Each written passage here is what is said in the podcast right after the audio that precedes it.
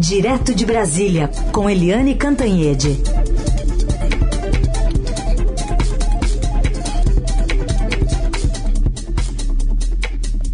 Oi, Eliane, bom dia.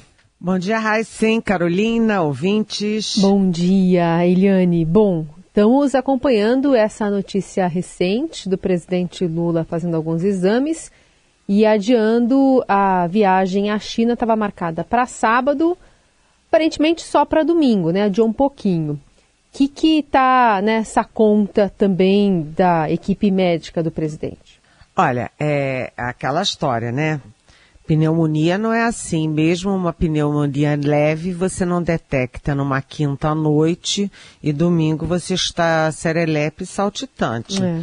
Então a gente precisa acompanhar isso né, talvez essa pneumonia, essa situação de saúde do Lula explique as últimas bobagens que o Lula tem falado. E são bobagens que não são só engraçadas e meras bobagens, mas também têm causado muito reboliço é, que sacodem o governo à toa. Agora, a jornalista Natuza Neri deu ontem uma informação importante na Globo News quando a gente estava discutindo, já perto da meia-noite, essas coisas que o Lula tem dito para lá e para cá, que tá, ninguém está entendendo direito, ela disse que ele está com uma inflamação na bacia, né? Isso incomoda ele, claro, está tomando remédios e além disso, ele não está podendo fazer ginástica, não está podendo fazer exercícios. Então, é, você juntando ali a pneumonia, juntando essa inflamação na bacia, tal, isso pode explicar não tudo, mas alguma coisa. Então a gente tem que agora ver como é que fica a agenda do Lula na China, que é considerada a principal principal viagem do Lula, não apenas nesses três primeiros meses, mas possivelmente a principal viagem do ano inteiro do Lula. Então, é, vamos desejar que ele fique bom rápido, né, mas que ele não faça nenhuma loucura, né? Se ele está doente, né, a doença tem que ter prioridade sobre a agenda e sobre os compromissos. Vamos acompanhar. A atualização você continua tendo aqui na Rádio Dourado, também nas plataformas do Estadão. Eliane, e você citou aí de passagem, então vamos entrar nesse assunto. Essas últimas declarações dele, dividindo por partes. Vamos falar primeiro dessa questão envolvendo aquela operação da própria Polícia Federal. A gente sabe que a operação de Polícia Federal não é realizada de, de um dia para o outro, tem muita preparação, né, muita coisa que tem que ser feita antecedendo uma operação e ele disse que pode ter sido uma armação de Sérgio Moro essa operação da Polícia Federal? Olha, é... como é que o Lula vai dizer uma coisa dessas? Ele não tinha prova, ele não tinha indícios, ele simplesmente jogou no ar uma raiva pessoal que ele tem do Moro. A gente até compreende que ele tem essa raiva do Moro, afinal das contas ele ficou 580 dias é, preso por uma decisão originalmente do Moro. Então, a gente compreende a raiva, compreende é, a ojeriza do Lula pelo Moro. Ok, mas um presidente da República engole a própria raiva, tem sangue frio e não joga esse tipo de coisa no ar. Né, porque ele com isso, como eu escrevi ontem é, no portal do Estadão e está hoje no, no Estadão impresso, isso é uma declaração irresponsável, é uma é, declaração perigosa, é uma é, declaração que, enfim, até ridiculariza, desautoriza a Polícia Federal, que tem feito um belo trabalho e que fez um belo trabalho de inteligência e de ação, no caso todo aí do PCC e ameaça ao Moro, etc. E ele também comete um erro político, que é dar holofotes ao Moro. O Moro vem desmilinguindo, né? O Moro que foi o grande ícone é, da Lava Jato, né? Deu palestras pelo mundo afora, foi um ídolo, um homem com grande popularidade, chegou a ter mais popularidade do que o presidente da República, que era o Jair Bolsonaro, né? É, e que depois de aceitar o convite para ser governo, depois de, enfim, é, ser humilhado pelo Bolsonaro, desautorizado seguidamente pelo Bolsonaro, ele saiu, aí ele perdeu muitos apoios bolsonaristas, ele ficou pulando de partido para lá e para cá, ele tentou ser candidato à presidência, ele está isolado no partido dele e dentro do Congresso. E o que, que o Lula faz? Dá visibilidade, joga holofotes e dá, portanto, é, uma chance do, do Moro ter seus 15 minutos de glória de volta. Então, foi um erro do Lula e não foi o primeiro, porque hum, o Lula também declarou, olha só, naquela entrevista para o 247, que havia um conluio entre o Departamento de Justiça dos Estados Unidos e a Lava Jato brasileira para prejudicar as empreiteiras brasileiras em licitações internacionais, inclusive nos Estados Unidos. Ou seja, uma história rocambolesca, sem pé nem cabeça, né? É, e que cria atritos, cria ruídos é, diplomáticos com um parceiro fundamental para o Brasil, que são os Estados Unidos, e uma declaração dessas às vésperas da ida à China. A China que está batendo de frente com os Estados Unidos. Ou seja, é, é fora de lugar. Né? Além disso, o Lula também vem é, criando uma guerra não apenas contra o Banco Central, mas contra o próprio presidente do Banco Central, Roberto Campos Neto. Ou seja, talvez a questão de saúde do Lula é, te, possa justificar, mas não justifica tudo. Né? O Lula está sem assessoria e o Lula está é, sem controle sobre o que ele está falando em público né? E, e além disso, o Lula tem chorado muito, né? Chorar é humano, todos nós respeitamos o choro das pessoas, todos nós choramos em público às vezes. É, isso é, faz parte da humanidade. Mas o Lula chorou a primeira vez, a segunda vez, a terceira vez, a quarta vez. Isso começa a demonstrar uma certa fragilidade psicológica. Isso pode ter a ver com a doença, mas ele precisa tomar cuidado. Seguimos com Eliane Cantanhede aqui no jornal Eldorado para analisar o cenário econômico. Bolsa Brasileira ontem encerrou no menor patamar desde julho do ano passado, com o mercado revisando suas projeções para os juros após o Banco Central não abrir caminho para um corte na taxa, né, como era esperado. E apesar de ter começado o dia em alta, a tendência se inverteu, o clima piorou com as críticas feitas pelo presidente Lula à autoridade monetária. É preciso é. a gente deixar que quem tem que cuidar das coisas cuide, cada um faz a crítica que quiser. Eu digo todo dia, não tem explicação para nenhum ser humano do planeta Terra a taxa de juros no Brasil está a 13,75. Como presidente da República, eu não posso ficar discutindo cada relatório do cupom. Eles paguem o preço pelo que eles estão fazendo. A história julgará cada um de nós. Tem que cuidar do Campo Neto é o Senado que o indicou. Ele não foi eleito pelo povo, ele não foi indicado pelo presidente, ele foi indicado pelo Senado. Quando eu tinha um Meirelles que era indicado meu, eu conversava com o Meirelles. Mas agora, se esse cidadão quiser, nem precisa conversar comigo, ele só tem que cumprir a lei que estabeleceu a autonomia do Banco Central. Ele precisa cuidar da política monetária, mas ele precisa cuidar também do emprego, precisa cuidar da inflação e precisa cuidar da renda do povo. Não está fazendo. Todo mundo sabe que ele não está fazendo. Se ele estivesse fazendo, eu não estava reclamando. Eu sou bobo de reclamar de uma coisa boa. Boa pergunta, mas Eliane, ele deu uma senha aí já para o Senado começar a se mobilizar, ou enfim, começar a rifar de uma forma mais pragmática Roberto Campos Neto, né? Pois é, o Lula comete esse erro, ele está falando com o fígado, ele está personalizando uma crítica. Uma coisa é o Lula criticar os juros, né? Porque essa guerra midiática ele ganhou. Depois que o Lula começou a criticar os juros, né, os juros altos, você viu que teve uma, uma sequência, né? Ele deixou um rastro e todo mundo foi atrás, né? O setor é, produtivo em os economistas, ele criou uma espécie de consenso é, que teve seu ápice com a declaração do, do Stiglitz, né? É, então, realmente, o Lula é, tem o direito de reclamar dos juros altos, isso tem um efeito político a favor dele, é, tem um, um efeito político de, de gerar uma discussão no país, tudo bem.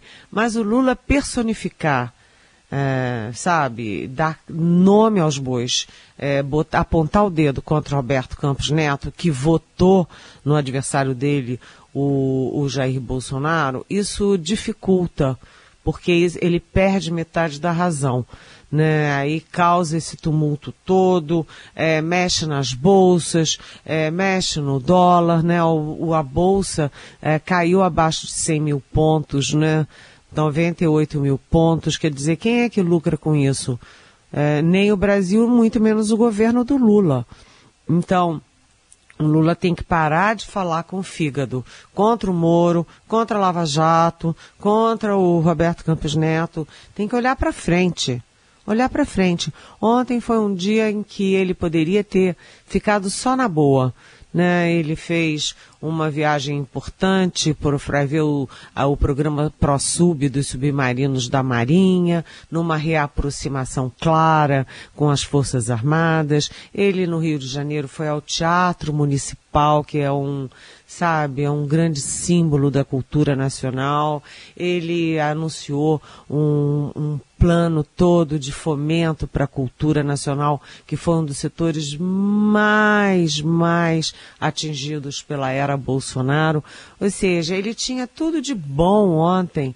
Ele poderia estar focando na viagem à China e tudo, e ele joga tudo fora falando com raiva, falando, sabe, estrionicamente contra o presidente do Banco Central, com quem ele vai ter que conviver, porque o presidente do Banco Central tem mandato fixo, não vai renunciar, ou seja, é um atrito é, árido que não dá em nada, né? É, ele vai atacar, dizer que o Moro é que armou uma coisa, ele transforma o Moro é, de vítima em, em réu, o que é um erro crasso, ninguém pode fazer uma coisa dessas, né? Então o Lula tá rateando está rateando. Agora, a boa notícia de ontem é que no meio dessa barafunda, o Fernando Haddad, ministro da Economia, foi se encontrar com o Rui Costa, chefe da Casa Civil, e os dois gravaram ali uma entrevistinha de um minuto e meio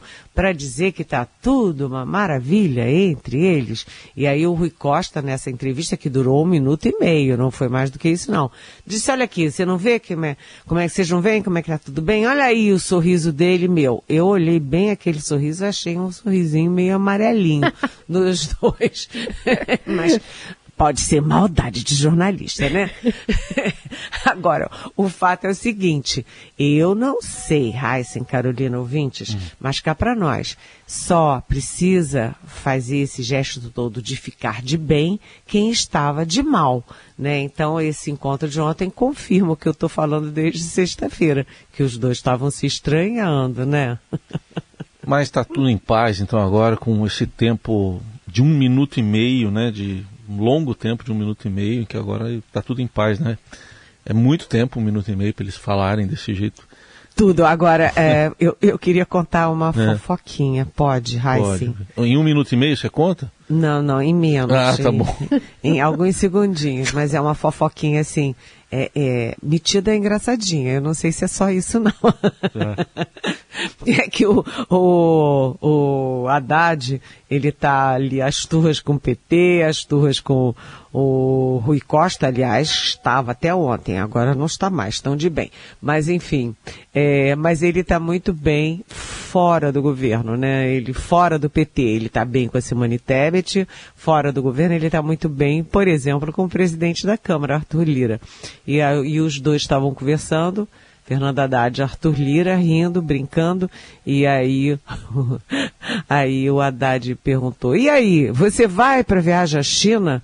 E o Arthur Lira, eu, hein? Deus me livre, aquele avião, você já imaginou aquele avião com aquela gente toda? Deus me livre, não sei como é que você vai aguentar isso. Tá bom, então. Aí eu Me não queria. fora dessa, né? e eu não queria completar assim, mas eu vou completar porque eu não resisto. E aí ó, ele disse assim: até a Dilma vai estar no avião.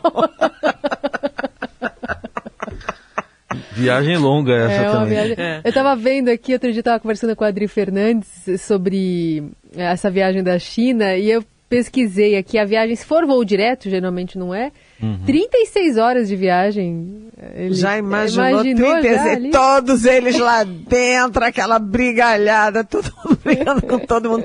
Mas eu já apurei que o Rui Costa fica, olha aí, o Rui Costa fica é, e, o, e o Fernando Haddad vai. Uhum. Ou seja, um minutinho e meio, tudo bem, mas 36 horas ia dar ruim, viu, gente? Aí é muito, né? Agora eu não sei o que, que vai acontecer é com a âncora fiscal nessas 36 horas. Ai, que medo. Bom, quem está precisando fazer pazes também, e eles estão ali no embate público até, ah, a gente está falando do presidente da Câmara, Arthur Lira, que você citou aí, e do Senado, Rodrigo Pacheco. A história é a questão lá das medidas provisórias, que no- durante a pandemia, né, Eliane, a votação, a apreciação era por comissões mistas, e Rodrigo Pacheco quer voltar esse esquema, o Arthur Lira não quer. Vamos ouvir então o que os dois disseram, para você comentar. O Lira primeiro disse que o Pacheco está agindo com truculência. Depois do texto negociado, o Senado alterou a negociação de novo por influências locais de questões pontuais e alterou o texto que o próprio Senado mandou. Foi aí que eu chamei a reunião de líderes, se vocês estão entendendo, e os líderes não compactuaram com o texto proposto. E aí o Senado perde a razão. Propôs um texto, mudou o entendimento.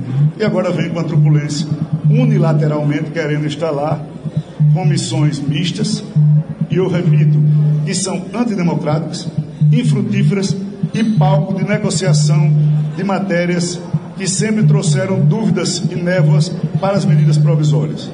E ao mesmo tempo, o Lira dando essa entrevista e o Pacheco falava em coletiva no Senado e dizia acreditar no bom senso dos deputados. Eu confio muito no bom senso, na razoabilidade. Vamos decidir a questão de ordem, vamos participar todos os parlamentares do que é a decisão da questão de ordem. Vamos buscar restabelecer a ordem constitucional, do funcionamento como sempre foi. Eu tenho muita tranquilidade da consciência de todos os parlamentares do seu dever, que sempre foi assim, de apreciarmos as medidas provisórias. E aí, Eliane, como é que você resolve isso? Ai, que guerra. É o seguinte, bem resumido, né, as comissões mistas para analisar as, as medidas provisórias é, eram assim, metade é, do, da Câmara, metade do Senado, né, porque você tem um grupo menor para discutir, para entregar um, uma, uma posição para o plenário.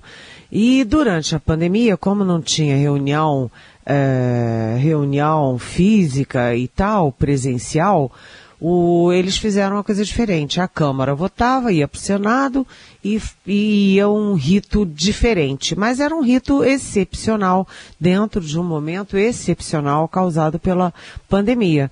E aí agora voltamos à normalidade e em vez de voltar à normalidade, o Arthur Lira disse, não, não, não, assim está muito bom, porque a Câmara ganhou mais importância, né? Ela, ela a, analisa primeiro, manda depois. Primeiros, isso. E segundo, porque ele não gosta da paridade. É, ele diz que são 513 deputados e 81 senadores e as comissões têm o mesmo número de participantes, 12 participantes é, iguais para lá e para cá. Então, isso é um problemaço, por exemplo, para o governo do presidente Lula. Por quê? Porque as medidas provisórias elas entram em vigor é, automaticamente. Mas se não forem é, votadas, julgadas em 120 dias, elas é, simplesmente caem em desuso, elas é, perdem a eficácia. E com isso o governo Lula perde, tem aí, aí com uma espada de Damocles é, na cabeça, por quê? Porque, por exemplo, o Bolsa Família cai, por exemplo, Minha Casa Minha Vida cai, por exemplo, Mais Médicos cai, sabe? É, é um risco danado até a formação do governo.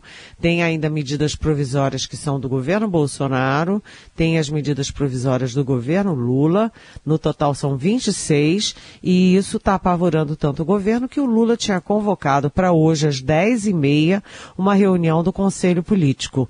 O Conselho Político do Governo inclui é, os ministros chaves, né, ministro da Economia, chefe da Casa Civil, Planejamento, etc., e os líderes do governo na Câmara, no Senado e no Congresso, né, para tentar é, interferir, botar a mão nessa cumbuca.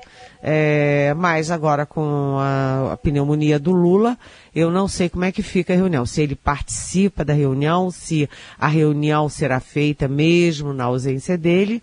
É, o fato é que é muito grave. Né, é muito grave uma disputa dessa magnitude entre Rodrigo Pacheco e Arthur Lira porque inclusive deixou de ser uma disputa entre eles, porque o Senado se é, moveu corporativamente a favor do Rodrigo Pacheco e as tropas do Arthur Lira se mobilizaram em favor do Arthur Lira. Então, em vez de ser uma questão entre duas personalidades, passou a ser uma guerra entre duas instituições a Câmara e o Senado. E enquanto isso, está tudo exatamente parado. Então, gente, só para concluir, né, o presidente da República está é, tá com uma pneumonia leve, mas está.